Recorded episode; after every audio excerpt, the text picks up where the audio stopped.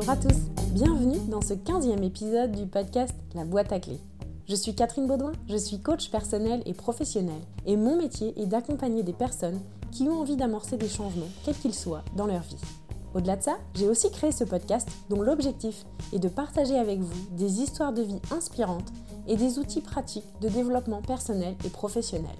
Je pars donc à la rencontre de profils très variés, des sportifs, des entrepreneurs, des gens qui réalisent leurs rêves. Et j'épluche avec eux leur parcours et leur philosophie de vie. L'objectif est de vous inspirer pour vous permettre d'apprendre à donner le meilleur de vous-même, à révéler votre potentiel et à passer à l'action. Je vous rappelle, comme à chaque fois, que si ce podcast vous plaît et que vous souhaitez le soutenir, vous pouvez vous abonner sur la plateforme de votre choix, le partager ou encore, et le plus important, est de mettre une note 5 étoiles ou un avis sur iTunes et me faire vos commentaires et vos feedbacks. Pour l'épisode d'aujourd'hui, j'ai eu l'immense plaisir d'interviewer Verino. Verino est un humoriste et je suis allée à sa rencontre dans sa loge juste après son spectacle au Grand Point Virgule à Paris. Il m'a expliqué son parcours, comment il en est arrivé là, son état d'esprit, ses objectifs dans la vie, et vous allez voir, c'est un vrai régal de l'écouter. Donc je ne vous en dis pas plus et vous laisse tout de suite en compagnie de Verino, et quant à moi, je vous retrouve en solo juste après cette interview. Bonjour Verino. Bonjour. Merci beaucoup. Enfin, j'ai plusieurs merci à te dire. Ah. Merci pour le spectacle. On est au Grand Ah, Point de rien, Virgule vraiment avec et- plaisir, et hein, en on vrai. vient de, de- de se régaler avec ton spectacle. Ça- Je me suis fait un super shoot d'endorphine. Trop bien, bah Tu merci. L'endorphine, on en a parlé il n'y a pas très longtemps Ouais. dans un épisode de mon podcast avec euh, Audrey Hakoun où on parle Ouais. des hormones du bonheur. Et l'endorphine, c'est une des hormones du bonheur. Et c'est- tellement. et Je suis absolument d'accord avec toi de se faire des shoots d'endorphines, C'est nécessairement. ça. Et bah ben, dis-toi que je m'en fais tous les soirs. moi. Eh ben génial Donc, merci à toi d'être venu m'écouter. Eh ben, Pour que je prenne moi aussi mon shoot. Moi, je me suis fait un méga shoot d'endorphine, donc pour ça, merci.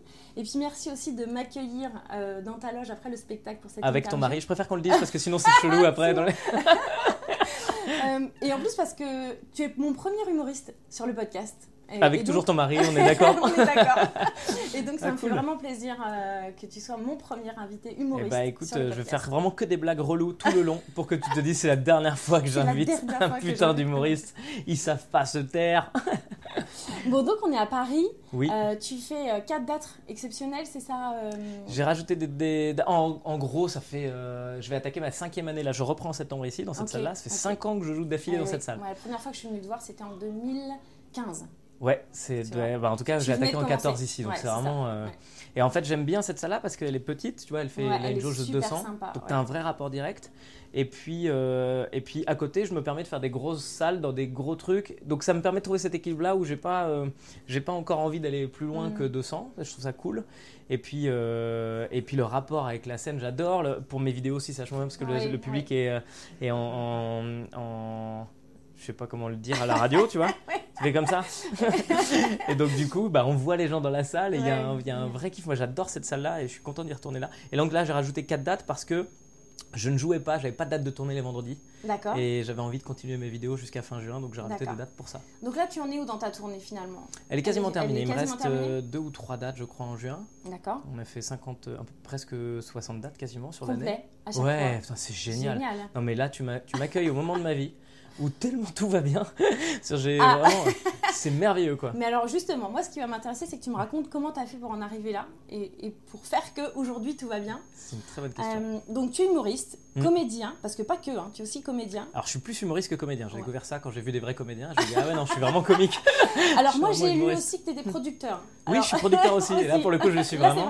c'est vrai Ouais. Ok, ça marche J'aime bien comprendre comment fonctionnent les choses de manière générale à 360 autour de mon métier. D'accord. Donc je produis, je fais ma propre promotion, je- je- j'aime comprendre le travail de chacun pour pouvoir euh, embaucher les meilleurs à chaque poste et la production me passionne tout autant que l'humour. Ok. Mm. Et tu viens de Nancy. Ouais. Bon, Ouais, ça je sais pas Premier sujet.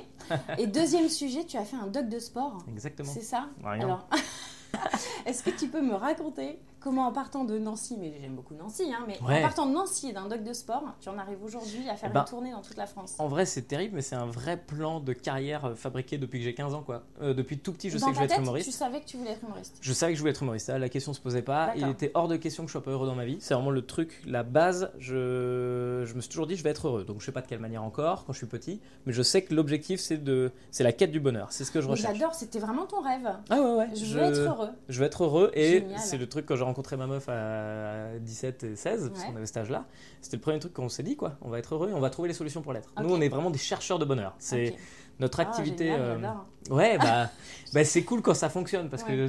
Ça fonctionne Ouais. pas toujours. Après, je me demande si ça fonctionne pas toujours. À partir du moment où tu cherches le bonheur, est-ce que c'est pas là que tu finis par être dans la quête et que c'est ça qui te Mm. rend joyeux, tu oui, vois Moi, puis c'est un après, peu ma- chacun a sa définition du bonheur.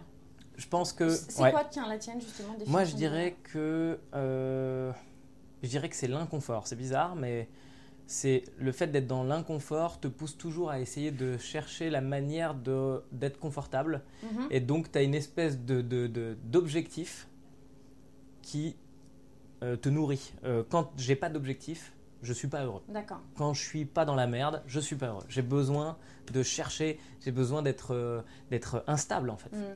Est-ce que pour toi, le bonheur, euh, c'est pas seulement le- l'objectif, d'arriver là où tu veux arriver, c'est tout le chemin que tu parcours? Oui, c'est ça. Par exemple, moi, je considère que je suis arrivé en permanence depuis très longtemps. Mm.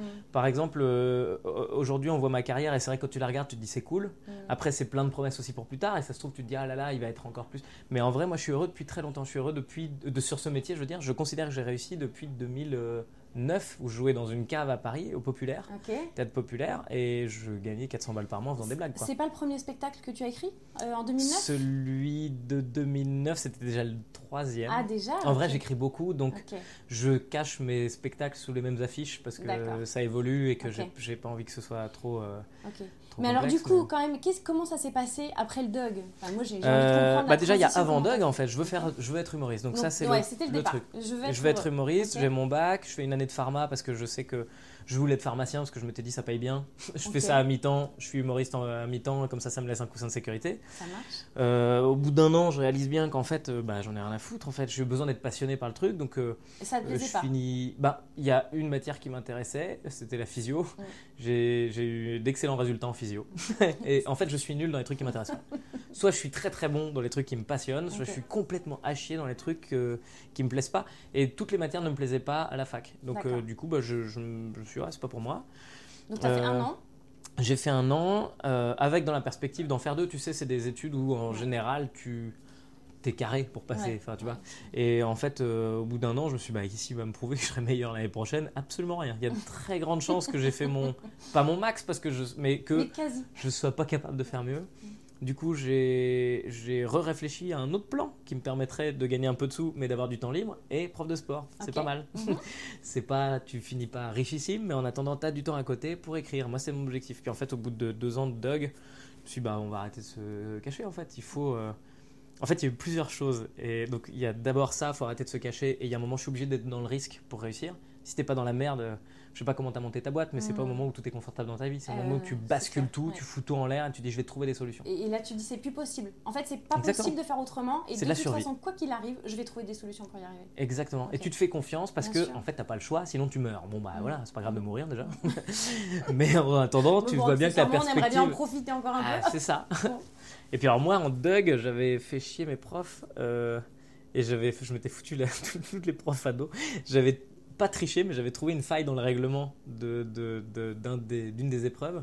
Et en fait, cette faille-là, je l'avais partagée avec tous les élèves, ce qui fait que tout le monde avait cartonné une, une épreuve et, ils avaient tous pété un plomb, les profs, en disant Mais vous avez triché J'avais dit non. Donc j'étais monté au créneau en disant Non, nous n'avons pas triché, vous avez raté quelque chose. On- et ça faisait 15 ans que personne n'avait fait ça. Bah ouais, mais là, on a trouvé la faille, mon pote, donc voilà. Et du coup, j'ai trouvé ça très rigolo, sauf qu'en fait, je me suis rendu compte que les gens en face, ils prenaient ça très sérieusement et que l'année d'après, quand je redémarrais mon année, je me suis retrouvé face à des gens qui ne me voulaient pas du bien. Et moi, je réagis très très mal avec les gens qui me veulent pas du bien parce que ça me. Ce que je, je trouve c'est bête en fait. Donc du coup, à partir du moment où je me suis retrouvé face à un mur de, Mhm, de mhm. professorat qui sait Mhm, et qui t'explique que tu as tort, je me suis dit, allez hop, ciao, j'ai un rêve à réaliser. Je suis parti avec, euh, avec mon rêve en poche, quoi, avec ma femme. Donc ça a été ça l'élément déclencheur. Des Un gens des qui se sont mis finalement euh, sur ta route, mais pas comme tu le voulais. Bah ouais, Limite qui te puis- des bâtons dans les roues et ça, t'a, euh, ça a été une forme de déclic? Je crois qu'en fait, il y a un- une forme de responsabilisation plutôt. tu te dis, moi, j'ai pas envie que d'autres personnes soient responsables de ma vie. Donc, quand je vois ces gens-là qui pensent qu'ils peuvent avoir un impact, j'ai envie de leur prouver qu'ils en ont pas. J'ai j'ai envie de leur dire juste, ouais, ouais, c'est ça, continue à te battre. En fait, moi, je suis déjà là-bas. En fait, c'est ça, mon tout, c'est de la fuite. c'est terrible, mais. euh, Et est-ce qu'à ce moment-là, tu avais déjà des signaux extérieurs euh, de personnes, par exemple, qui t'entourent, qui te soutenaient, qui te disaient Ouais, vas-y, euh, t'es un Ouais. super humoriste. Bah, T'avais les voyants euh, qui étaient ouverts quand Ouais, même en fait, j'avais jamais fait théâtre de ma vie, j'avais jamais voilà, mais par contre, j'étais marrant. tu Ouais, vois, j'aimais bien, je- c'est un truc qui me plaît. Le rapport à l'autre est important pour moi. Hmm, d'accord. Oui, c'est ça, c'est que au-delà, euh, au-delà, euh, en fait, je sais, je dis j'étais marrant, mais en fait, j'étais plutôt, j'avais, j'aime bien, j'adore le rapport à l'humain. C'est vraiment un truc qui me, Hmm. j'adore rencontrer quelqu'un, le comprendre euh, du mieux que je peux et l'accepter. euh, Mm. au- au- autant qu'il Ouais. est, parce que j'imagine que si je fais ça, les gens font ça. Donc du coup, j'adore ça. C'est pour ça que j'adore ce taf d'humoriste. Ouais. C'est que je monte sur le plateau, pas avec un rêve de grandeur, vraiment, je le dis, euh, euh, c'est très bizarre, mais j'ai pas du tout d'ambition Hmm. plus que ce que je fais et j'ai à chaque fois pas plus d'ambition. C'est-à-dire je, ça m'amuse de créer des trucs, ça m'amuse de trouver des clés, de, de, de monter dans, dans, dans le nombre de salles, mais de nombre de personnes dans mes salles, mais en vrai, à partir du moment où j'ai déjà réussi à gagner ma vie avec ce métier, le miracle il était fait. Maintenant, ouais, Ouais, juste et je veux continuer à l'être. Et la vraie chose, faut pas perdre pied. Je pense qu'il y a beaucoup d'humoristes très très connus qui sont malheureux parce qu'ils perdent pied, parce qu'ils ont plus rapport à l'humain. Ils quoi. sont plus raccrochés à la réalité, à d'où ils viennent, à qui ils Exactement. sont. euh, Et en fait, d'où tu viens, c'est très bizarre aussi ce truc-là. Il y a toujours des gens qui te disent, euh, faut pas se souvenir d'où je viens, mais en fait, faut pas, faut pas perdre de vue où tu es Ouais. en vrai. En vrai, maintenant, où est-ce que tu t'ancres Mm. Qui t'es? Bah, t'es un humain, quoi. Après, t'es peut-être un humain qui est très riche parce que t'as gagné beaucoup d'argent. Mm. Mais en vrai, euh, les gens à qui on, qui- les gens qui, qui nous, qui nous débectent parce qu'ils ont gagné de la thune, c'est les gens qui savent pas le gérer. Ouais. Mais des gens très riches et très généreux, on les aime en fait. Ouais. Il y a pas de. Ouais. Donc en fait, i- et ces gens-là, ils oublient jamais d'où ils sont parce qu'ils sont toujours là. Ouais, Et ouais. moi, c'est ça mon truc. Je suis toujours là, quoi. J'essaye d'être présent en fait dans l'instant, dans le moment. Du coup, pour toi, donc ça a été à un moment donné un déclic. Tu dis non, mais là, j'ai un rêve à réaliser. euh, Je savais que je le ferais, et puis à un moment, bah, donc tu vas. étais. Ouais. confiant. Euh, comment ça s'est passé concrètement? Bah, concrètement, j'arrive à Paris avec ma femme, euh, qui n'était pas encore ma femme à l'époque, et puis j'ai écrit, et puis je suis allé au cours Florent. Puis au bout de six mois de cours Florent, je me suis rendu compte qu'en fait, il y avait beaucoup de gens qui faisaient ça de manière scolaire. Et c'est aussi un problème que la société nous, dans laquelle elle nous met, cette société-là. Mhm. C'est-à-dire qu'on on a des règles à respecter sans arrêt, et il faut correspondre à ces règles-là pour réussir. Sauf que moi, je quitte les cases pour dire je vais faire à ma manière et j'arrive dans une, dans une école de théâtre qui me dit bah alors il y a trois ans d'études et puis à la fin tu as ton diplôme. Je me dis putain, mais c'est pas possible quoi. En fait, est-ce qu'on peut créer des trucs dans la vie? Est-ce qu'on peut essayer de fabriquer des choses et voir? On peut tester. Et puis, euh, ouais, euh, essayer, rater, euh, C'est pas grave. bah totalement. Un Et en fait, même je passe ma vie à échouer, c'est un truc de dingue. Alors on voit que les, que les réussites parce que c'est ce qu'on aime voir, nous humains. Mm. Mais en vrai, les gens, ils ratent tellement en permanence. Et Mais tout heureusement le monde, hein, les sportifs, euh, Mais ouais. tout le monde. Et d'ailleurs, en vrai, ceux qui ratent pas, ce que je dis à mes fils, c'est ceux qui font pas. Donc quand Victor, mon grand, Ouais. il vient me voir et qu'il me dit papa, bah, j'ai raté ce truc, je dis bah bravo. Ok, super. C'est Qu'est-ce que tu en as appris Enfin. Qu'est-ce que tu, qu'est-ce que tu fais de ça C'est ça. Ouais. Comment tu te pètes la gueule? Bravo. Tu échoues? Bravo. En fait, moi, je, je... si t'échoues pas, c'est que t'as rien fait. Il y a personne qui a déjà fait toute une carrière. Alors si, en vrai, j'ai des potes qui ont réussi plus vite que moi, qui ont explosé très vite, et je les ai regardés avec énormément de jalousie pendant un Mhm. moment. Et puis aujourd'hui, je les vois, en fait, ils sont terrifiés parce qu'ils n'ont pas vécu ces échecs. Donc ils vont les vivre bientôt. Mm. à un niveau où ils sont exposés et qu'ils ont peur de les vivre. Moi, je les ai vécus au moment où j'étais caché et que, que c'était vraiment pas grave dans la théorie, mais en plus vraiment pas grave dans la pratique. Mm. Parce que réellement, personne te connaît, tout le monde s'en fout. mm. Aujourd'hui, ça serait plus dramatique, tu penses? Parce que tu es, Non, je pense quand que je même me plante beaucoup plus connu aujourd'hui. Mais t'as vu tout à l'heure sur scène, hein, enfin, j'ai perdu mon texte, bah, j'ai sorti mon téléphone, hein, je regarde. et puis- Et en fait, dans l'absolu. En vrai, c'est la vraie vie qui nous Ouais, intéresse. Bien sûr. ouais, En vrai, euh, faut- on, on se trompe avec le côté spectacle. Enfin, le- le- on a envie de voir du spectacle, mais non, personne n'a envie de voir du spectacle, Mm. on a envie de voir des gens exister. vrai. En fait, si on vient Ouais. te voir, c'est qu'on a envie de te voir en vrai. Sinon, suis sûr. On, on te regarde, on regarde tes vidéos sur internet. Sinon, je et te montre un DVD, sûr. puis tu vois le truc. Moi, je pense que quand tu viens voir un mec dans une salle, ou même quand tu t'accroches à quelqu'un dans la vie, c'est quelqu'un qui est présent, qui est là Mm. maintenant et qui Mm. t'attire, qui te, Mm. t'as envie d'être aspiré par lui, t'as envie d'être. euh, Et je pense, eh ben, c'est notre devoir. Mais c'est ma femme qui m'a fait comprendre ça quand je suis. Un jour, c'était vers euh, ouais, 2009-2010. Je faisais un plateau d'humoriste, c'est un plateau où il y a plusieurs, on est 5 ou 6 à jouer. Mhm. Et au milieu de ce truc-là, ce soir-là, je suis bon, mais sans plus, quoi. C'est bien, voilà. J'ai pris un peu mes. Je, je suis un peu rentré dans mes souliers. T'as l'habitude, tu joues beaucoup, trois fois par semaine. Mm, mm. Puis le spectacle y va. Il roule, c'est Et ça roule et c'est Ouais. fluide et c'est cool. Et puis ce soir-là, je joue en plateau et puis j'aime bien ça. Et puis en général, ça fonctionne bien. Et là, ma femme qui est dans le truc, elle me dit Ouais, c'était chouette, ouais, c'était chouette. Et puis on se rend compte qu'il y a un autre humoriste à côté, je vais pas dire son nom, mais qui a lui vraiment explosé. Et je lui dis, bah, comment t'expliques ça? Comment ça se fait que lui, il a pris toute la place et que moi, j'ai pas réussi? Alors qu'on a ce même truc, on a cette générosité. Elle me dit, mais non, mais toi, t'as pas du tout pétillé ce soir. D'accord. Ça m'a changé ma vie. À partir du moment où elle m'a dit ça, je me suis rendu compte que, en réalité, si tu pétilles, alors j'aurais appelé ça pétiller, mais ce que je dis depuis le début, être dans l'instant. Quand je monte sur le plateau ce soir, tu te dis pas que ça fait 900 fois que je le joue ce spectacle. Ouais, non, c'est clair. Ça fait 900 fois, il y a des mots que j'ai dit pour la 900e fois.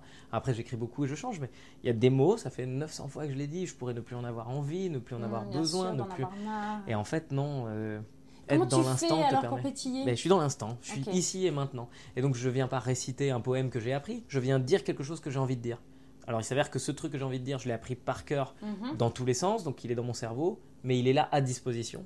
Et en fait, mon cerveau, il va piocher dans le texte. Et il va piocher dans un texte que je maîtrise, mais je ne dis pas le texte parce que je dois le dire, je le dis parce que c'est ce que j'ai envie de raconter. Et oh, ça tombe bien, les phrases sont, sont toutes faites. Mmh, Enfin, tu vois fluide. Et du coup, ouais. Et du coup, bah, quand tu vois le mec sur scène, il est là, il est. Enfin, tu vois le mec, je parle de moi, Alain Delon. J'espère que t'as pas trop d'auditeurs, je passe pour un connard. Est-ce que, est-ce que tu as encore le track euh, avant de monter sur scène? Ça dépend des fois. Ce soir, je l'ai eu un petit peu. C'est vrai? Ça faisait longtemps que j'avais à pas joué ici. ce qui fait que. Ouais, mais c'est bon le track parce que ça te permet de recentrer. Le track, pour moi, c'est l'enjeu. Mhm. Donc euh, il y a plusieurs euh, degrés. Euh, je sais pas dans quoi je me lance, hein, mais il y a- il y, a plusieurs manières d'être, de- d'avoir de l'enjeu. Euh, moi, je te dis, je me rajoute toujours une couche. Par exemple, à du moment mon spectacle a roulé, j'ai commencé à faire mes vidéos que je fais toutes les semaines. Parce que je me suis dit, en fait, sinon, j'attends que le temps passe. ouais. Mon spectacle est là, toujours. Bah ouais, mais j'écris je vais pas écrire sur euh, machin si je le jette à la poubelle. Bah non, je vais pas le jeter à la poubelle, en fait. Je vais, je vais Je le faire et puis je vais. Voilà. Et donc, du coup, je suis lancé là-dedans au début. Je me dis, ouais, je, vais, je vais voir combien de vidéos je fais. Puis en fait, au bout de trois semaines, tu te dis, bah ouais, mais euh, c'est du sport, c'est tellement ça qu'il faut faire. Ouais. Donc là, au début, j'étais extrêmement nerveux à chaque fois que je démarrais ce genre de, de truc parce que tous les À chaque fois que tu vendredis. démarrais la vidéo Ouais. La vidéo en fin de Ou même euh, l'après-midi, parce que je passe l'après-midi à écrire, à jouer. Puis tu sais, ton après-midi, je vais te dire, t'as de l'enjeu. hein, parce que là, t'as un timing.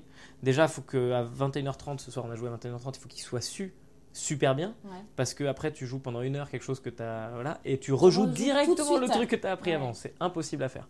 Donc au début, c'était très dur. Je mettais une semaine vraiment à les écrire, les apprendre et tout ça. Puis au fur et à mesure, j'ai fini par être plus précis et plus puissant euh, dans mon, ma Mm. capacité de d'apprentissage quoi et, euh, et putain je- j'espère je, juste je mets une punaise parce que je parle de moi avec beaucoup de facilité et j'espère vraiment que je suis pas en train de d'être euh, cette espèce de truc arrogant euh, que je détesterais ça mais en fait je suis vraiment là à faire oui moi je et je me Je dis te ferai un putain clin d'œil. Je te ferai un clin d'œil. Ok, ça marche Merci. Droite. merci de m'accepter comme je suis mais si je suis un connard faut me le dire aussi hein. Ça sera le clin d'œil gauche. ok, Ok. ça marche merci merci et donc euh, est-ce que je suis traqueux Ouais. Euh, je suis traqueux dès que j'ai un enjeu supérieur. Mais un enjeu supérieur, il peut ne pas être. euh, Par exemple, quand j'ai fait l'Olympia, j'ai pas du tout eu le track. Quand j'ai fait le. Grand Rex, j'ai pas du tout eu le track. Euh, parce que mon track était déplacé sur autre chose. Quand j'ai fait le Grand Rex, ma trouille, c'était cette vidéo-là. La, la vidéo de fin, je me dis putain, j'ai 2800 personnes derrière. Ce serait quand même dommage de faire de la merde. Ah, c'était pas le spectacle en lui-même? C'était Si, si, je fais le spectacle Ah, et ensuite- Oui, Mais, le spectacle me fait pas du tout stresser. C'est ça, le track, il était Ouais. vraiment axé sur la vidéo. que tu fais à la fin du spectacle. Voilà. Donc, tu viens de te coltiner le spectacle en entier. Tout va bien. Et là, d'un coup, t'as un shoot là- d'adrénaline de Ouais. Et ouais. Euh, J'ai été traqueux pour. euh, je respire. Ok. Ouais.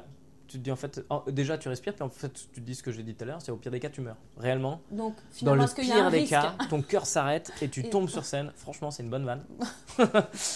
Vraiment, en en vrai, quand, tu essaies de mettre en perspective tout, tu Ouais. te dis mais c'est on est tellement petit, euh, faut que- c'est bien d'avoir le track et tout ça, Ouais. ça t'aide à te concentrer, mais faut aussi tu juste voir ce que réellement Réellement, t'apporte au monde. risques. C'est assez minime. Ouais. Donc il Est-ce a- que la peur est vraiment justifiée? Est-ce que C'est tu es en danger de il mort faut. quoi? Est-ce qu'elle est utile? Si oui, euh, drive là. Si elle est inutile, il faut à tout prix que tu trouves un moyen de la. Il faut à tout prix que tu trouves un moyen de la rendre utile. Mais hein, en fait, parce moi, que- je dis souvent, euh, les- avec les gens que j'accompagne, c'est que la peur, normalement, c'est une émotion qui est là pour t'informer que tu es en danger de vie ou de mort. Donc là, tu te poses la question, est-ce que tu es en danger de vie ou de mort? En général, la réponse, c'est non. Sinon, si c'est oui, bah, tu pars vite en courant. Ouais. Mais quand c'est non, euh, il faut réussir à, à canaliser ses pensées et transformer cette peur juste en prudence. Ouais, bah je vais oui. être prudent, Et donc je vais, préparer, voilà, et, je euh, vais ouais. préparer mon texte, je vais bien l'apprendre, je vais y consacrer du temps, etc. Et, et là, ça devient plus efficace, en fait, Ouais. en règle générale.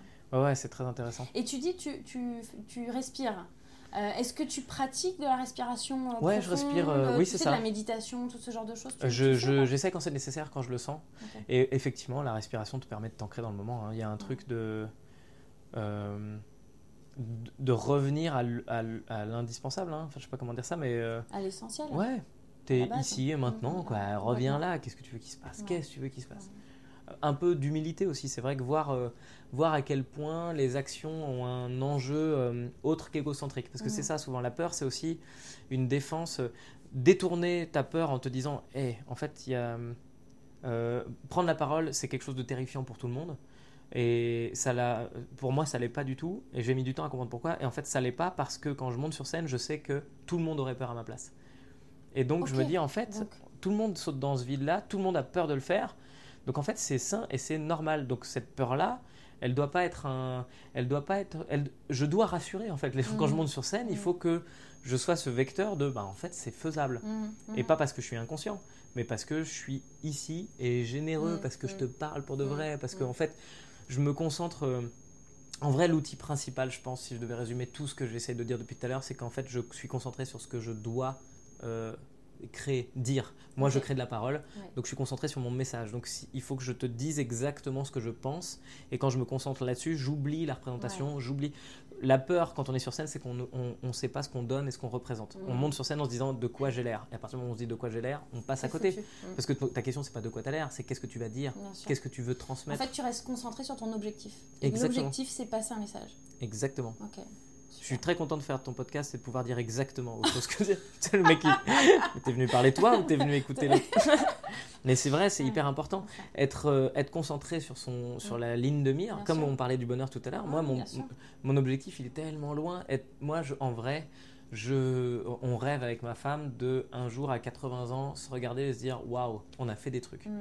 Et, et se dire qu'on est encore ensemble et tout ça. Donc ça ne veut pas dire qu'on est teubé, ça veut dire qu'on on affronte tous les problèmes de couple qu'on peut affronter. Mhm, mhm. Dans le milieu humoristique, c'est pareil, dans la vie, c'est pareil, dans l'éducation, c'est pareil. Il faut pas se cacher derrière quelque chose en, en- en le, en le fermant parce que par confort, on essaie de s'en cacher. Il faut aller l'affronter, mais l'accueillir et, euh, et y aller. Euh, Et quel que soit le milieu finalement, que ce soit le Exactement. milieu artistique ou pas. toutes mais pour le coup, comme ça. Est-ce que quelles sont toi les difficultés, les plus grandes difficultés que tu as rencontrées euh, ton Euh, je crois, pour être tout à fait sincère, que le plus gros truc que j'ai dû affronter, c'est l'aigreur. C'est-à-dire voir les gens réussir et se demander pourquoi moi, euh, pourquoi moi, ça les- ça ça n'a pas été Ça le cas. marchait pas. Et Enfin, ça marchait pas. Si, ça marchait quand même. oui, ça a toujours marché, que- mais au début, oui, c'est ça. C'est pas autant que. En fait, tu regardes des mecs et tu te dis comment, comment on explique sa victoire, comment on explique sa réussite, et pas la mienne. Bah, en vrai, c'est qu'on n'est Mm. on n'est pas, on n'est pas focalisé sur la bonne réussite.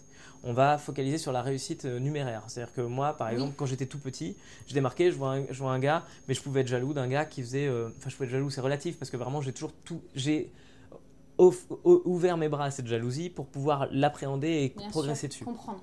Donc j'ai embrassé ma jalousie. quoi. C'est-à-dire Mm. je voyais quelqu'un qui réussissait euh, tout de suite, efficace, tout ça. Je me Mm. disais pourquoi lui? Ouais. Alors machin. Et je capte. Ça t'a servi finalement. Ça, vraiment, je Mm. pense que toutes Mm. mes, tout- même mes erreurs ont été. euh, tout m'a servi. En vrai, il y a, je sais plus qui disait ça, mais euh, je- j'échoue jamais. Soit, euh, Soit je perds, soit je gagne. Ouais. Ouais. Bah vraiment. Nelson Mandela qui a dit ça. Eh ben, il est pas con ce gars. hein. ben, en vrai, je suis dans cette philosophie-là. C'est-à-dire que Mhm. quand je vois, que je réalise que je suis jaloux d'un gars, je me dis putain, j'ai cette phase d'aigreur de pourquoi. Puis c'est après, qui. C'est ça. Hein, voilà. et après maintenant plus du tout. Depuis Ouais. 10 ans, je, j'ai Mhm. plus, je regarde plus jamais personne en me disant comment ça se fait.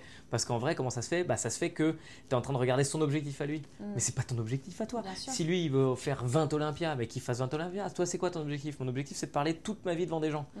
Bah t'es dedans. Mm, ouais, Donc tu es en train de réussir. Donc Ouais. euh, faut voir que la, la réussite, elle est souvent biaisée. On, on voit la réussite par rapport aux gens. Bien sûr. Donc on se dit que euh, euh, dans le milieu de l'humour, c'est très facile de se dire en fait lui, euh, il gagne plein d'argent, donc il a réussi. Bah non, en vrai, l'humour, c'est quoi réussir? C'est prendre un crayon, écrire des blagues et monter sur scène et les dire. Mm. Bon bah en vrai, tu peux réussir à un degré minuscule. Mm. Tout le monde peut réussir. Tu peux réussir demain. Tu appelles n'importe quel théâtre et puis tu vas faire 5 minutes. Tu as réussi Mm. humoriste. Mm. Alors après, gagner de l'argent, tout ça, mais c'est autre chose. Et l'argent, faut à tout prix s'en détacher. Et je pense partout d'ailleurs. Mm. Euh, que la réussite soit une promotion, bah non, la réussite, elle doit être une, elle doit être comment tu l'obtiens ou comment tu la réfléchis Mm. ou comment tu réussis à, et en même temps même comment tu l'obtiens. Enfin, c'est très difficile quand ta réussite dépend des autres. C'est d'une frustration totale. La réussite pour moi, c'est l'entreprise au maximum. Plus tu entreprends, moins tu laisses de chance aux, Aux autres, d'avoir un impact. D'être responsable ou en tout cas d'avoir un, un impact sur toi, comment tu te sens, sur ta météo intérieure. C'est ça. ouais. Et plus tu as des chances aussi de d'enlever ses armes aux autres qui souvent ne les aiment pas, ces armes-là. Ouais. Quand quelqu'un domine, on, on parle du petit, du petit patron nasillon, Mm. il n'est pas plus heureux Mm. que les autres à te faire souffrir. En Mm. fait, si lui, il, il arrive, il te met Mm. la pression et Mm. qu'il te met en burn-out, c'est pas pour que le rendre a- joyeux. Non, non, C'est c'est que lui, il a quelque chose. Personne n'est bien là-dedans. C'est notre société qui est mal foutue. C'est que lui-même, euh, il a quelque chose à ça. régler avec Et donc il faut lui pardonner. Et à partir du moment où tu le regardes, ton supérieur, avec empathie, Mm. Bah, tu lui enlèves son poids, euh, la, la- la puissance qu'il a sur Mm, toi. Et moi, c'est ce que je passe mon temps à Mm. faire. Enlever la puissance que les gens peuvent avoir sur moi. Ceux qui veulent me blesser, c'est un truc vraiment Bien pour le coup dans l'humour. Bien sûr. Je, je- je suis suivi, je fais des vidéos avec beaucoup de vues, tu Bien vois. sûr. À partir du moment où tu fais des- il y a des gens qui veulent marquer des leur gens, désaccord avec toi. Ouais. Et ben, faut les regarder avec beaucoup d'empathie ces gens-là, parce que c'est des gens qui souffrent et qui ont. Moi, ce que je me dis, c'est qu'ils ont la chance. Je, je le- leur, euh, euh, enfin, ils ont la malchance de ne pas pouvoir s'exprimer dans leur vie. Mm. Euh, Il y a beaucoup de gens qui sont créatifs. Toi, tu crées quelque chose. Je- moi, je fais des blagues. On est créatif. On fabrique quelque chose avec nos mains. Mm. Et je pense que c'est le sens, le, le sens de notre, euh, no- notre nouvelle humanité. Ouais. Avant, on était chasseurs-cueilleurs. Aujourd'hui, il faut qu'on soit créatif. Il faut qu'on Mm. soit. euh, Et donc, euh, bah, il y a des gens qui n'ont pas la chance de trouver ce pourquoi ils sont Mm. bons. Et bah, ces gens-là, vont se- ouais. ils créent par rapport à ta création. Donc ils vont te cracher dessus en disant Ouais, que t'es machin, que t'es- ils vont trouver des tas d'adjectifs pour te pour tu- essayer de t'humilier. Bah, c'est leur création à eux, ça leur fait du bien. Bah, Et ça, t'arrives à t'en détacher aujourd'hui? Est-ce que En ça vrai, a toujours... toujours été un peu détaché. Ouais, ça a toujours été le cas? Ouais, parce que je suis toujours très triste pour les gens qui sont malheureux. Mm, Et donc, euh, je vois que des gens malheureux dans ces moments-là. mm, Ok. Donc, euh, euh, après, j'avais du mal au début à intégrer la volonté de blesser. C'est-à-dire, je comprenais leur mal-être, mais je me disais quand même, putain, cette, euh, Pour en arriver là ce désir d'aller, ouais, ce désir d'aller baver sur euh, le Ouais, travail de, de quelqu'un qui fait de son mieux. quoi, de- Et puis après, il faut reconnaître aussi et avoir un peu l'humilité de te dire que des fois, t'es nul. hein. Donc quand Bien les gens sûr, disent que t'es ouais. nul, c'est peut-être qu'ils ont vu un truc où t'es nul. C'est peut-être pas que pour te violenter, donc on n'est peut-être pas non plus que dans un monde où euh, les gens ils veulent te faire du mal ou te faire euh, Mm. ou être gentil. Mm. C'est en fait je pense qu'il faut ne pas croire les gens qui disent du mal de toi, mais ne pas croire non plus les gens qui disent du bien de toi. Il faut avoir une ironie sur les deux. Savoir que quelqu'un, ils ont pas raison dans les deux cas. Il faut réussir à voir à quel moment tu dois prendre la remarque et en faire quelque chose ça. de constructif pour toi. Et Ou est-ce que c'est malveillant Tu vois, est-ce que c'est malveillant et est-ce Ouais. que la personne elle est pas légitime à te faire ça Ou est-ce que c'est Mais même la bienveillance extrême, il faut s'en méfier. Ouais. Quand quelqu'un, il y a beaucoup d'humoristes qui vont péter un plomb parce que, et c'est le premier truc que je dis aux artistes avec lesquels je travaille, c'est euh, quand quelqu'un vient te dire que t'es un génie, ne le crois pas. Parce qu'à partir du moment où tu le crois, tu vas croire aussi celui qui dit que t'es une- merde. D'accord. Ne le crois pas. Par contre, ça fait plaisir. Quand tu m'as dit tout à l'heure merci pour le spectacle, eh ben merci Tu de me l'avoir dit. Ça me fait super Bien plaisir. sûr. Ça me fait super plaisir. Mais tu, tu- on peut pas mettre plus qu'un merci parce qu'en Mm. vrai, euh, sinon on commence à croire en notre valeur ou en notre dévaleur. Et puis à Mm. partir du moment, c'est les montagnes russes. C'est là que t'es. Tu sais que la gratitude, tu parles de merci, la gratitude Ouais. c'est un, un ingrédient indispensable euh, Ah ouais, je pour pense. le bonheur. Moi je travaille énormément avec la psychologie positive. Et l'admiration aussi. Je pense qu'il y a Ouais, c'est des trucs pareils. il faut- complètement. Euh, je reviens juste sur le sur le, le fait que j'ai arrêté d'être aigri parce qu'en fait j'ai Ouais. commencé à admirer les gens. Quand je voyais un mec qui réussissait pour telle raison, je me dirais, je, me, je suis mis à admirer Ouais. systématiquement tous mes collègues. Mhm. Et la gratitude, euh, oui, je suis complètement d'accord avec toi. Mm. Ça fait du bien, en fait, ça fait du bien de, de le faire. Ça fait, moi, ça me fait toujours du bien de dire merci et ça Ouais. fait du bien aussi à la personne qui, qui Exactement. reçoit. Et Donc, puis c'est. Merci, Vérino. Mais merci à toi. Mais c'est Euh, marrant comment ces valeurs ont fini par devenir euh, plan-plan. Qu'est-ce qui, pourtant, comment le monde a décidé base, que c'était un truc de. Comment, comment la bienveillance a fini par devenir un truc qui était plus normal et quelque Mm. chose de, positif Ça devrait pas être positif, ça devrait être le, le niveau zéro. base. ouais, Mais en vrai, je pense que l'éducation. euh, Est-ce que toi, tu as eu un mentor euh, dans ton parcours Ou pas? Ouais, non, je crois pas. Je crois pas. J'ai admiré beaucoup de gens. En fait, j'ai eu 1000 mentors, je crois. J'ai admiré 1000 personnes. J'ai admiré Kian quand il a fait Bref. J'ai admiré Baptiste quand il a, quand il a explosé, qu'il a commencé à faire du cinéma. Je- J'ai admiré Blanche quand je l'ai vu exploser. J'ai admiré Farid quand il a débarqué et qu'en trois semaines il a fait ça. J'ai admiré Kev Adams Ouais. quand il est devenu une star si jeune alors Ouais. que deux semaines avant il voulait que je lui signe un autographe. Tu, vois. Je- t- tu te dis putain, bah, et comment il fait pour gérer ça en vrai? Genre, J'en veux ouais. pas de cette carrière, j'y arriverai pas. Donc euh, voilà, je pense j'admire Anne Romanov pour ses, ses dizaines d'années de travail. J'admire, euh, j'admire, euh, j'admire un gars qui vient se bagarrer pour faire sa carrière Mhm. alors que rien n'est décidé. J'admire ma femme qui me supporte de vivre avec moi. J'admire mes enfants, enfants, qui sont ouais. éduqués par un mec qui, qui n'a aucune rigueur et en même temps énormément. Donc c'est je- vraiment, je pense qu'à partir du moment où on commence à admirer les gens, on peut s'en nourrir Mm, complètement parce qu'on voit ce qu'il y a à apprendre. Et chacun prend ce qu'il a besoin de prendre et ce qu'il veut Exactement. prendre au moment où il en a besoin. Ouais. Parce a différents moments de ta vie, tu ne prends pas les mêmes choses. C'est ça, il faut accepter de les de donner tout tout le temps pour que les gens se servent quand ils Ouais. veulent. Tu parlais de la carrière de certains. euh, on te voit peu à la télé finalement. Ouais. Beaucoup sur YouTube, mais on te voit peu à la Je suis télé. trop heureux de ça. C'est vrai C'est Ah vraiment là. un choix Bah, Parce qu'attends, faut quand même que je te raconte, hein, parce que moi aussi j'ai des enfants. Et là, mes Ouais. enfants, au moment où je te parle, sont avec ma maman hein, ouais, qui les garde. t'as de la chance. Enfin, je sais pas trop, je sais pas trop si c'est ma maman qui garde mes enfants ou mes enfants ça. qui gardent ma maman, mais ça c'est autre chose. Et euh, tout à l'heure, quand on est parti, donc on a déposé les enfants, elle dit alors, c'est qui aujourd'hui qui interview? Bah c'est Verino, tu sais l'humoriste. Ah ouais, ah ouais, non mais je me souviens plus trop qui c'est. Alors elle prend sa tablette, elle va sur internet, Verino. Elle dit mais on le voit pas à la télé. euh, non. il a une tête sympa, pourtant. Eh ouais. Le pourtant, tu sais, je Eh sais ben, pas ce qu'il est venu faire là, le Bah si, pourtant. parce mais- que la, la caution télé oui, est encore ancrée dans nos, dans nos mentalités. Ben justement, je ne vais pas à la télé pour ces raisons-là. Ok, Euh, j'ai eu un passage quand j'ai fait On demande qu'à en rire avec Laurent oui, vrai. euh, dans lequel j'étais pas malheureux, je peux pas dire ça, mais vraiment, j'essayais de jouer le jeu de la télé, j'essayais de comprendre ce que les gens voulaient.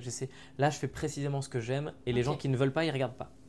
Et donc, en vrai, je trouve que sur YouTube, on a une espèce d'immédiateté, la même immédiateté que sur scène. C'est-à-dire quand une vidéo elle est pas bonne, elle est mal reçue. Quand une vidéo elle est bonne, elle est reçue. Quand t'es bon sur scène, les gens viennent. Quand t'es pas bon, ils viennent pas. Ouais, Bah, c'est euh, la justice euh, la Alors qu'à la plus- télé, c'est biaisé? bah à la télé, ouais, t'as une bonne gueule pourtant. Tu vois, Ouais, moi je pourrais ça. très bien faire une belle carrière à la télé tout en faisant de la merde parce que j'ai une bonne tête. Bah j'ai pas envie de ça. Je veux pas Mm. mon pouvoir de ma bonne Mm. tête. Je veux avoir l'obligation de bosser. Et pourtant, tu avais joué dans quelques films quand même? Un seul. Un seul. Ouais, Ok, Fonzie. Fonzie, exact. Et- Que j'ai vu il y a pas longtemps d'ailleurs. Ouais, J'ai adoré. avec euh, une excellente expérience avec avec José Garcia que je- j'adore ce gars et vraiment je et euh, et, toute l'équipe était ouais c'était Ça cool. Ça ça m'a plu et à la fois faut le reconnaître j'ai pas eu la même transpiration qu'ici. C'est un peu trop confortable C'est pour moi. chose. C'est pour ça que je dis que je suis pas comédien. C'est que je, tu, on, attend, puis c'est à ton tour, puis là d'un coup t'as un pic d'adrénaline, c'est tous les caméramans et il faut être bon. En fait, je suis très nerveux quand je m'inscris dans des. Tiens, on fait une boucle avec ce que j'ai dit tout à l'heure. Euh, j'ai eu un coup de stress quand j'ai joué à la soirée avec Audrey Akoun et les Au deux Grand autres. Rex Oui, la- parce que c'était pas mon projet. Ouais. Quand c'est mon projet, je peux le foirer. Quand c'est le projet des autres, j'ai envie d'être bon. Et donc, euh, c'est pour ça que je suis dans mauvais en télé. très bon. Ah bah merci. Et c'est pour ça que je suis mauvais en télé, c'est que c'est le projet des autres. Et je n'arrive pas, j'essaie de trouver. euh, D'accord. Ouais. Ça marche. Euh, comment ça se passe aujourd'hui concrètement dans ton organisation? J'aime bien euh, savoir un peu. Je sais que tu as trois enfants. Ouais. Techniquement, c'est c'est- comment ça se passe l'organisation? Bah, C'est quoi une cool, journée hein. type de Verino? Moi, je j'essaie d'avoir une rigueur depuis cette année là où vraiment je veux pouvoir travailler plus parce que j'ai pas envie que mes enfants, j'ai pas envie de regarder mes enfants en me disant ah j'ai trois enfants, c'est normal que j'ai raté. Donc, je fais en sorte de réussir ce que j'entreprends et donc euh, je me mets une espèce de, de régularité de taf quoi. Euh, en gros, le matin, je me réveille à 7h30 euh, avec ma femme, on prend le Mhm. petit déj tous ensemble. Génial. Euh, je les dépose à 9h à l'école. Oui, parce qu'ils sont les, les deux, Les les deux deux, grands sont en 8 ans, âge 4 d'aller ans, à voilà. ouais. Et Basile, le plus petit, il est encore, il est encore avec nous. Bien sûr. Et donc euh, voilà, je dépose à 9h à l'école, je reviens vers 9h06 à la maison. 9h15, j'ai bu mon café. ah, faut les- ouais. Euh, bah, le, le deuxième, il est à la maternelle, donc la maternelle, tu sais, il faut le temps de lui mettre son manteau, Ouais, enfin de- chaussons. d'installer, voilà, de dire au revoir à l'école, qu'est-ce que tu fais aujourd'hui, va à la cantine. Et donc, euh, donc ça me prend un peu de temps, et puis voilà, puis après je me mets au taf à 9h30, je Donc, coupe mon téléphone, ouais, je coupe, mais maintenant on va prendre des bureaux, parce qu'en vrai on a beaucoup bossé chez nous et on avait envie d'autre chose. Et on a. Ouais, je coupe mon téléphone entre, entre 9h et 13h. Je Mm, coupe le téléphone, internet, tout, pour être obligé d'être. ouais, euh, d'être concentré, par recevoir les notifications. Ah, mais mon dieu, mais quel bonheur! Mais Ouais. c'est devenu un luxe. Ces 4 heures-là, je les attends avec un plaisir. Hmm. Je T'es m'en- vraiment focus sur Ah ouais, toi, ouais, ton travail. ouais, Tu vois, mon téléphone, il est en noir et blanc maintenant. Donc tu déposes tes enfants à l'école Je dépose mes enfants à l'école, je reviens chez moi, je bosse bosses. entre 9h et 13h Ok. écriture pure. Et l'après-midi, je fais ce que je veux. C'est-à-dire que je regarde des choses, j'apprends des trucs, je bosse en prod sur euh, les autres projets, Tania Dutel ou l'Inglorious Comedy Club, euh, ou même la prod de mon spectacle, puisqu'on Ok. est en coprod maintenant avec Jean-Marc Dumontet. Et donc je fais, euh, je me laisse faire ce que je veux. Et puis à 17h30, je vais chercher mes enfants. Et je suis avec eux jusqu'à 20h. Et puis à 20h, je prends euh, les transports et je viens jouer. Ok, Donc le, eux, dans leur tête, leur père est ultra présent. c'est génial. Ouais. À faire, Ça, c'est sur euh, Paris, ça, c'est génial. Et puis en tournée, Quand bah en là, euh, ouais, c'est un peu plus un peu exigeant. Mm. euh, mais cela dit, non, parce que j'ai une femme vraiment dingue. en fait, que j'ai rencontrée avant. Donc, c'est notre rêve à tous les deux. Ouais, vous êtes construits ensemble en fait. Et puis ça. on bosse ensemble. et la, la prod, fait Inglorious Prod, c'est nous deux. Donc, on travaille ensemble, on est passionnés de la même manière. Elle écrit avec moi. On... Les vannes les plus horribles sur le couple dans, le- dans la salle, c'est elle qui Ah, les a faites. hein. Ah ouais, et puis c'est elle qui les apporte, quoi. Et je Ok. franchement, c'est chaud que tu vives ça. euh. Mais en même temps, c'est génial parce que du coup, on explore notre couple aussi à travers l'écriture. Ouais. C'est intéressant. C'est génial. Ok. Le luxe qu'on a d'explorer son couple. Ok, super. Si tu veux bien, j'aimerais bien finir avec quelques petites questions euh, flash. Absolument. euh, je te pose quelques questions Tout à fait. rapides. Alors, t'as vu que le flash, c'est pas mon Ah, style. hein. Vraiment, Ah, je développe des trucs beaucoup trop Ouais, longs. mais tu as dit que t'aimais bien sortir de ta zone de confort, donc euh, Ah ouais. voilà. Et j'ai trouvé un truc. En fait, je me suis rendu compte de quelque chose depuis deux ans que je travaille tout le temps, tout le temps euh, en étant dans le stress. Et c'est mon régisseur qui m'a dit cette phrase-là que j'ai dit, un jour et je trouve ça génial. c'est qu'en fait, ma- être en dehors de ma zone de confort, c'est devenu ma zone de confort. Bien sûr. Oui, et ben, oui, en oui, fait, c'est merveilleux ce truc parce que je suis tellement dans de la peur tout le temps que j'ai plus peur. Tu vois ce que je veux dire Je comprends. C'est trop bien. Donc, je veux dire qu'on arrive à ce stade-là. Au Ah, début, on dit sors de ta zone de confort, mais à la fin, en fait, tu vas être habitué. Ta zone d'inconfort devient ta zone de confort. Ça devient confortable d'être dans la merde. nouveau. Ouais, Donc, c'est trop bien. Donc, tu verras. euh, Bon bah écoute, on va voir si tu sors de ta zone euh, Ouais. de confort. D'accord. Bon, le but c'est que tu répondes le plus spontanément et le plus rapidement possible. D'accord. Ça marche? Ok. Quelle est la première chose que tu fais le matin Euh, J'embrasse ma femme. Ok, super. Quelle est ta plus grande peur Euh, je ne sais pas du tout. Quelle est ma plus grande peur? Perdre mes enfants. Ah ouais, ok. Qui disparaissent, clairement. ok. Ah ouais. Ton film préféré? Euh, Toy Story 3. Une mauvaise habitude dont tu aimerais te débarrasser? Euh, hum, hum, hum, hum, hum. Ah là là, qu'est-ce que ça peut être? Parce qu'en fait, je change d'habitude tout le temps. J'essaye de faire en sorte de ne pas en avoir. Donc, euh, je dirais bouffer des conneries le vendredi pendant que j'écris. Clairement, là, je vais m'acheter que de la merde et je mange des pépitos, sucré, tout ce qu'il faut pas. tout ce qu'il faut pas. Ça marche. et ouais, ça, c'est vraiment un truc de drogué qui vient comme pendant qu'il écrit en me disant non mais j'ai le droit, j'écris là. J'en ai besoin. ouais, c'est ça. c'est ça. J'en ai besoin. Ce qui t'agace le plus chez les autres Euh, leur manque d'empathie, moi je dirais. Ok. Et donc j'ai fait pas beaucoup de preuves d'empathie en disant ça. mais c'est quand quelqu'un sait, ça m'énerve. Quand quelqu'un vient t'expliquer qui sait, mais tais-toi, tu sais rien, personne sait rien. Tu peux pas savoir.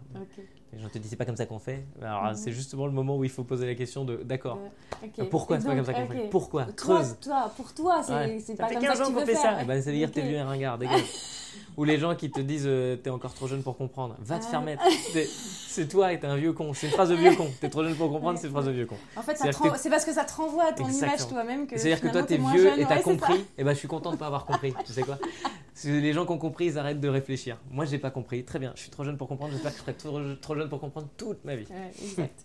Ton plus grand regret Ah Je me bats contre tous mes regrets toute ma vie. Je crois que j'en ai pas. Je crois que j'en ai pas. Ah, attends. Euh, je vais trouver quelque chose. Si, j'ai fait des trous dans les murs de mon appartement. le premier appart quand je suis parti.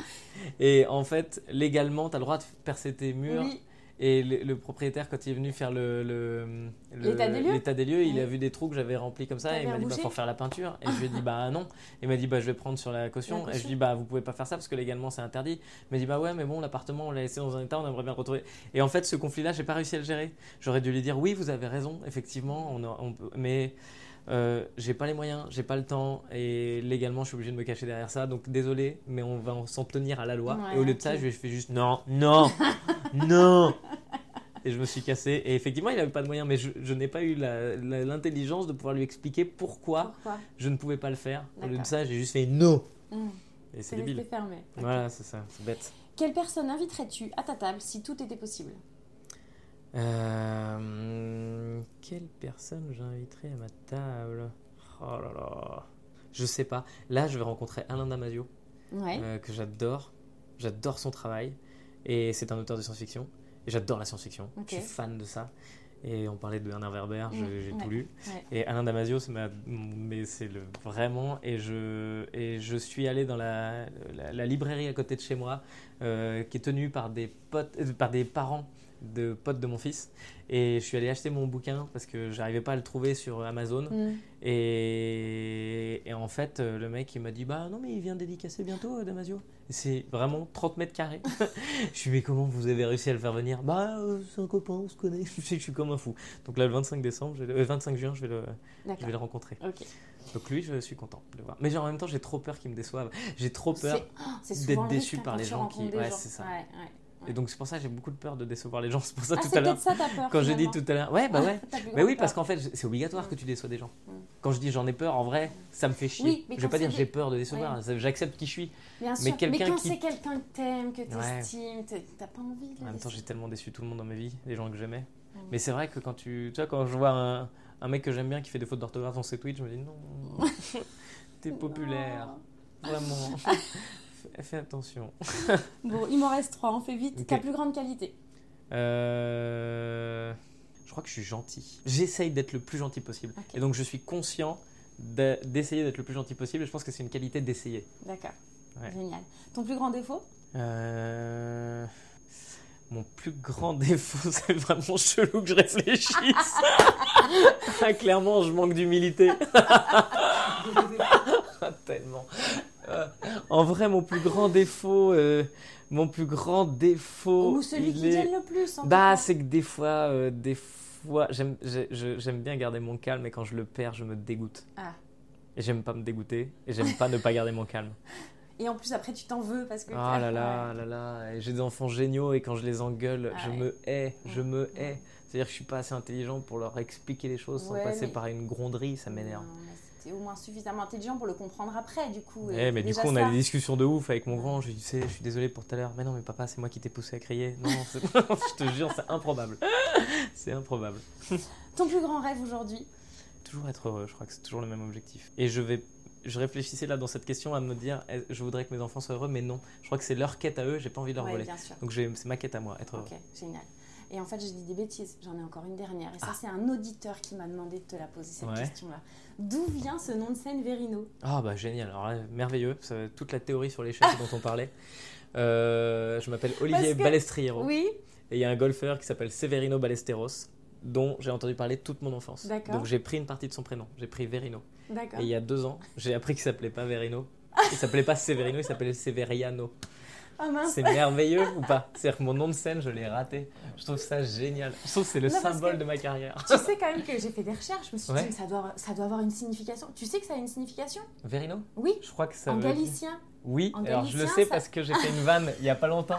Dans un des trucs où j'avais dit j'avais des points communs avec je sais plus qui.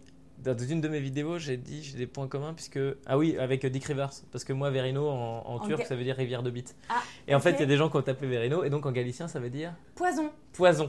Ce qui est Et pas là, je mal me non suis plus. dit, bon, quand même, là, il faut que je lui pose la question. Et non, c'est tellement pas ça, putain. Je crois que je vais voler cette anecdote. Ce sera beaucoup plus classe de dire. En vrai, ça veut dire poison. Poison. Et moi, je suis un peu un poison. Je suis un peu le mec. c'est tellement drôle.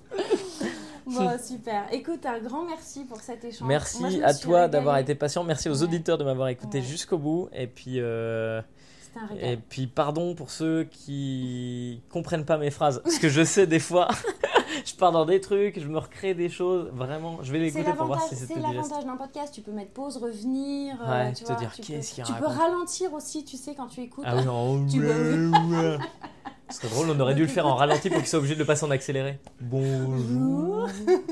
Merci de m'accueillir dans ce podcast. Tu le fais bien. C'est un plaisir. Merci. Putain, je vais réécouter toi. ça en accéléré pour voir si ça marche. ça trouve, ça marche. Écoute, on essaye tous les deux, puis on se redit quoi. Ça marche. Un grand, grand, grand merci. C'était un grand plaisir. Euh, les prochaines dates, c'est quoi l'actu? Euh, tout est sur mon site, comme ça on s'en Donc pas. justement, les gens qui veulent savoir, donc il y a un site, c'est www.verino.fr, c'est facile. Et... Pour te contacter, tu as un compte Insta aussi. Ouais, Facebook, mais alors ça, bah, t'as bien vu que. Ouais, mais Verino c'était pris. Donc j'ai pris Verinaz. Et, euh, et sur Insta aussi, c'est Verinaz. Ouais, c'est Vérinaz Et, euh, Je mettrai les liens dans les notes ouais. de l'épisode pour que les gens puissent trouver. Sur facilement. Insta, il n'y a plus trop moyen de me contacter d'ailleurs, parce qu'en vrai, je reçois beaucoup de messages et j'ai Bah plus le temps de tout regarder, donc Bah du coup, ça se perd. Et le tien, il s'est perdu d'ailleurs, si je me trompe pas. C'est toi qui m'as envoyé un truc le tout premier, Ouais. effectivement, d'ailleurs, j'y croyais plus. Et puis en Ouais. fait, si, euh, le soir du Grand Rex, Ouais. tu m'as répondu. euh, Oui, c'est ça. Bah, parce que tu étais dans les derniers, j'ai vu ton message dans le. Oui, et mon dernier et- message, t'ai dit au fait, je serai au Grand Rex. Et, et là, Et je pense que j'ai euh, dû le voir là pendant tu le as truc. répondu, donc génial, très bien. Et voilà, donc j'essaye, vraiment je fais mon max et c'est horrible d'en arriver à ce stade-là, mais bah c'est tout. hein. Soit je fais des bonnes blagues, soit je réponds à tous les gens individuellement. Donc je me suis dit, bah il y a un moment, il faut faire des choix. Exactement. Tant pis si ça. Ça marche. Bon, Faut quand même priorité à en tout cas, je mettrai les notes dans le- dans les notes de l'épisode. Je mettrai les références pour que les gens puissent euh, trouver Avec ça plaisir. facilement. Et puis donc YouTube tous les samedis à 11h. Yes, ça marche. Merci et Merci à à, bientôt. toi. Merci à vous. Salut, à bientôt. Au revoir, à bientôt. Je fais ça pour que tu puisses pas appuyer sur le bouton stop. Ah bah moi, on peut rester encore un petit moment si tu veux, ça me va bien. Allez, bonne soirée, salut.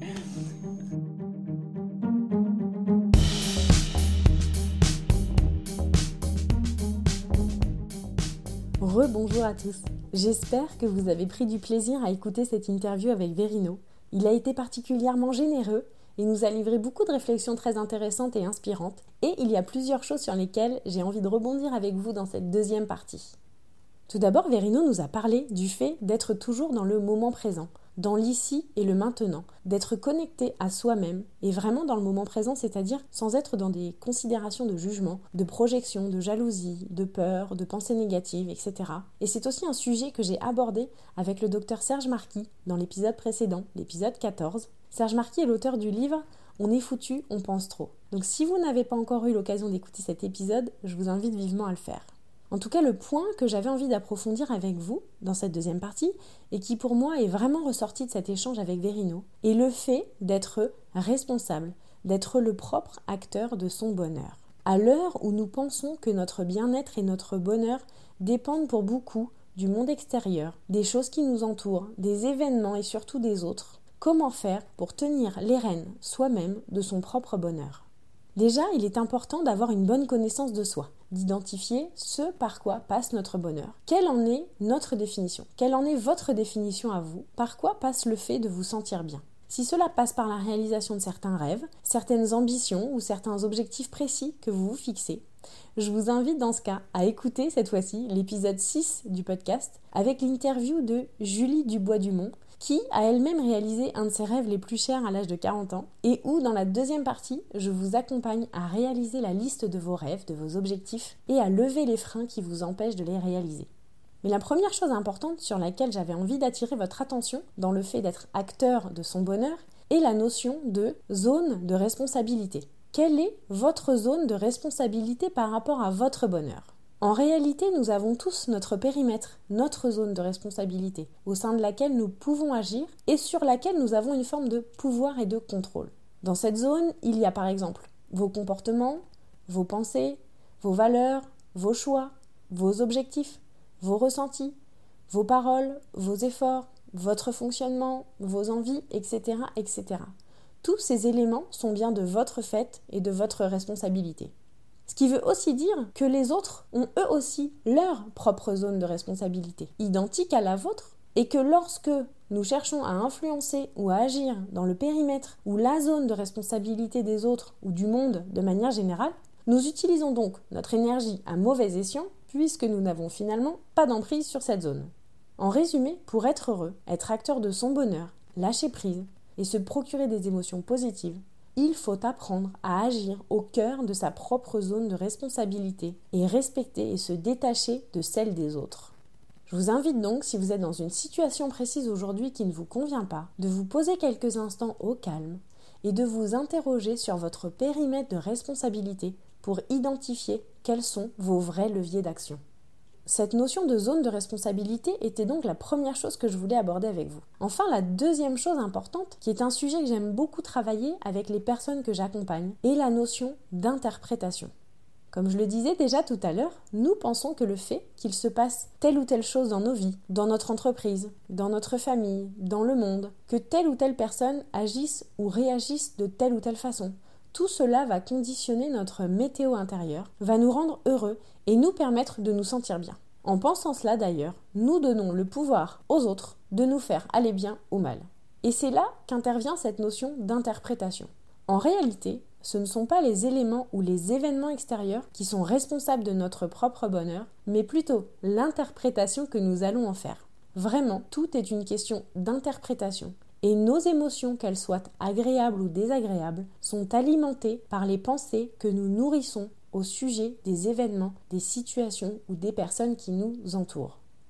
Je vais justement rebondir sur un exemple qu'a pris Verino lors de l'interview. Il nous a raconté, lorsqu'il était à l'université, qu'il s'est retrouvé dans une situation de désaccord avec des professeurs qui l'accusaient d'avoir triché alors que ce n'était pas le cas. Il a posé le constat qu'il s'est donc retrouvé face à des personnes qui ne lui voulaient pas du bien comme il le dit, et à ce moment-là, les pensées qu'il a décidé d'adopter en gros ont été, et je reprends ces mots, Ciao, j'ai un rêve à réaliser. Cette pensée a dû être génératrice pour lui d'émotions tout à fait positives, d'une sorte d'énergie. Et vous connaissez la suite, il l'a très bien raconté, il est parti à Paris et a réalisé son rêve de devenir humoriste. Il a donc eu une interprétation de la situation qui lui a procuré des émotions positives qui lui ont permis d'aller de l'avant, d'avoir un comportement positif, dynamique et utile pour lui. Il aurait pu avoir une interprétation tout autre, qui aurait pu le conduire sur un autre chemin qui n'était peut-être pas le bon, par exemple, il aurait très bien pu se dire qu'il était victime d'une injustice, qu'il devait se battre contre ça, obtenir réparation, etc., etc., ou en tout cas, je ne sais quelle autre pensée, qui lui aurait très certainement fait ressentir principalement de la colère, ou en tout cas des émotions négatives, et avoir des agissements tout autres, avec des conséquences tout autres également. Je ne suis pas en train de vous dire qu'il n'y a que des bonnes ou des mauvaises interprétations des choses. Je veux plutôt dire que dans chaque situation, il peut être intéressant de prendre du recul, de réfléchir à l'interprétation que vous êtes en train de poser sur une situation et vous interroger pour savoir si elle vous est utile ou pas. Parce qu'en réalité, nous sommes 100% responsables de nos pensées, donc 100% responsables de nos interprétations, ces interprétations qui nous procurent des émotions qui elles-mêmes vont avoir des conséquences sur nos agissements et donc sur les résultats que nous obtenons. La boucle est bouclée, tout part de nos pensées et de l'interprétation que nous donnons aux choses. Alors cela peut peut-être vous sembler un peu simpliste, dit comme ça, je le conçois, mais je ne suis pas en train de vous dire que nous allons changer le monde comme ça, je suis juste en train de vous dire que ce schéma de réflexion peut parfois vous être très utile. Je vous invite donc à tester ce processus dans vos vies et d'observer et constater ce qu'il se passe ensuite. Voilà pour ce 15e épisode. Je vous rappelle que si vous souhaitez en savoir plus sur Verino et son actualité, il vous suffit de vous rendre sur son site internet www.verino.fr. En ce qui me concerne, pour me contacter, plusieurs possibilités. Mon site internet www.cbcoach.fr sur lequel vous pourrez aussi consulter les fiches pratiques que je mets à votre disposition et qui sont des outils et astuces de développement personnel dans la rubrique Les boîtes à clés. La boîte à clés, c'est le podcast, donc le format audio, et les boîtes à clés, ce sont les fiches pratiques, donc les contenus écrits. Au-delà du site, il y a également pour me contacter les réseaux sociaux Facebook, Instagram et LinkedIn. J'espère en tout cas que cet épisode vous aura inspiré, qu'il sera utile pour vos propres vies. Je vous invite à me faire vos commentaires et vos feedbacks, soit sur iTunes, Apple Podcast ou par message directement. Je vous remercie pour votre écoute et je vous dis à très bientôt pour un prochain épisode.